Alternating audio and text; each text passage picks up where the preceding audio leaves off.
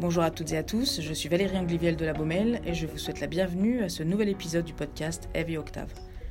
Le podcast Heavy Octave, c'est un rendez-vous mensuel pour discuter du leadership, ses enjeux, ses actualités et surtout les bonnes pratiques et les outils qui peuvent nourrir votre vie professionnelle et personnelle. Aujourd'hui, je suis heureuse de parler avec Sarah Saint-Michel. Bonjour Sarah, comment allez-vous? Bonjour, ça va, merci. Alors, je voudrais dire quelques mots sur votre parcours avant de vous poser tout plein de questions.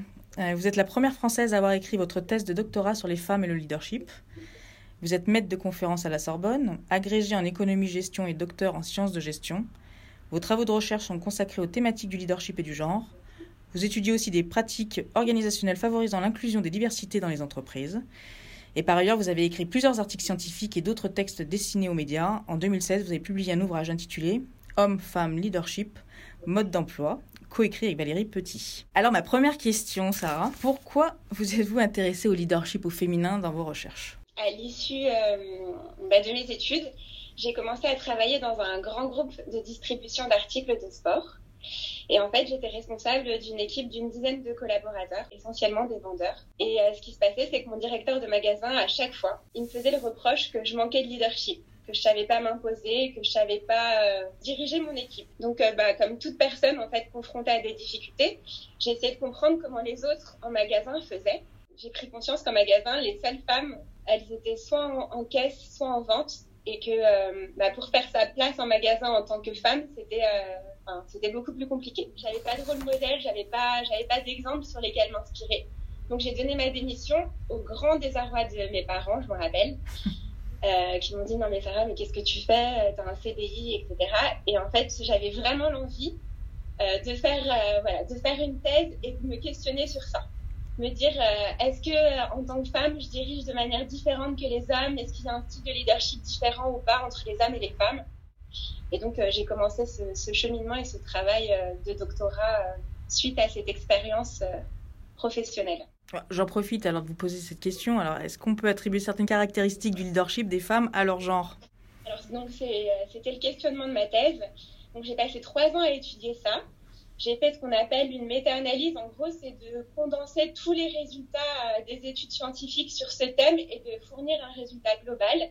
Et les résultats ont montré qu'il n'y avait pas de différence statistiquement significative entre les hommes et les femmes en matière de leadership. C'est pas parce que je suis une femme que je serai naturellement douce, bienveillante et dans l'empathie et inversement.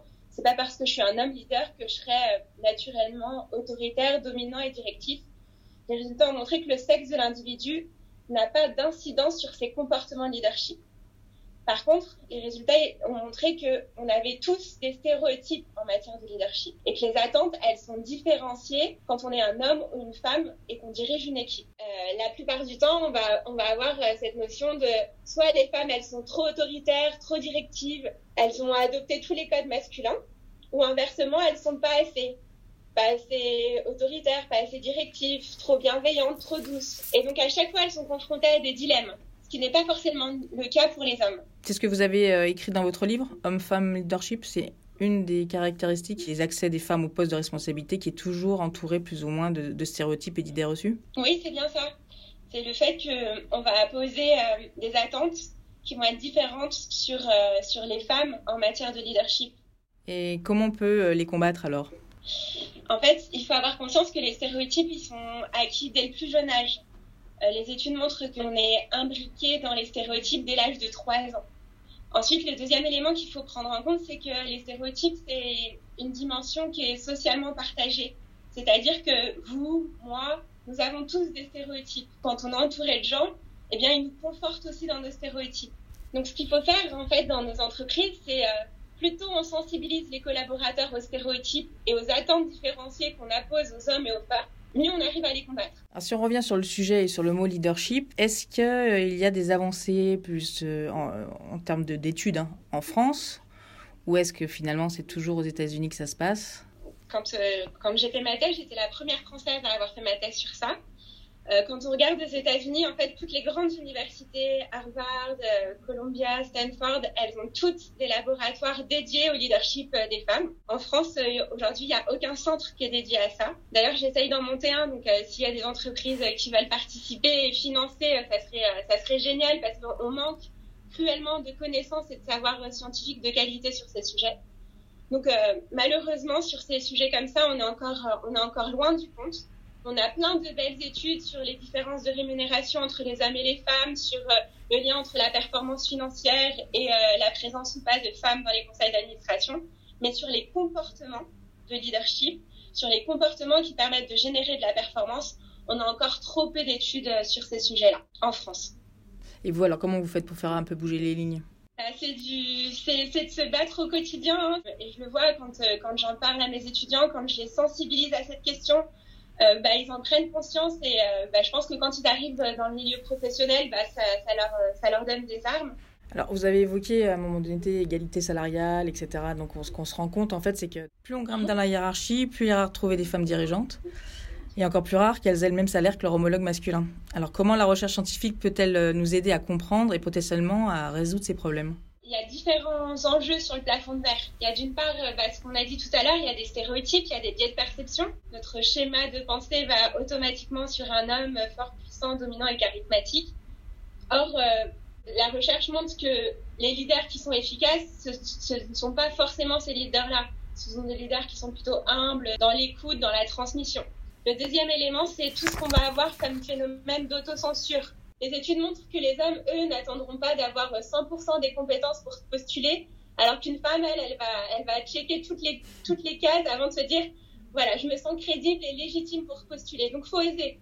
Faut oser, faut, euh, faut, faut sortir de sa zone de confort. Le troisième élément qui est euh, très impactant en termes de leadership, c'est la conciliation des temps privés professionnels. Être euh, un leader, ça implique du temps, ça implique de l'investissement. Or, ce qu'on sait, c'est que 80% des tâches domestiques à la maison sont encore réalisées par des femmes. Donc, ce qu'on avait montré dans le livre avec Valérie, c'était que le choix du conjoint est décisif. Votre conjoint, mesdames, ça va être votre supporter, votre partenaire. Et donc, c'est important bah, d'avoir un sponsor à la maison qui vous aide et qui vous soutienne. Et puis enfin, c'est euh, la volonté aussi des entreprises de, de proposer des modèles de leadership qui sont accessibles à tous et à toutes on dit aux femmes d'être à la fois autoritaires mais bienveillantes, d'être dans la distance mais en même temps à proximité des équipes. Enfin, vous voyez ce que je veux dire ou pas mhm, Très bien, oui. Et donc du coup, en fait, il y a une étude de 2018 qui a été publiée sur euh, comment les femmes réussissent à, à, briser ce plafond de verre.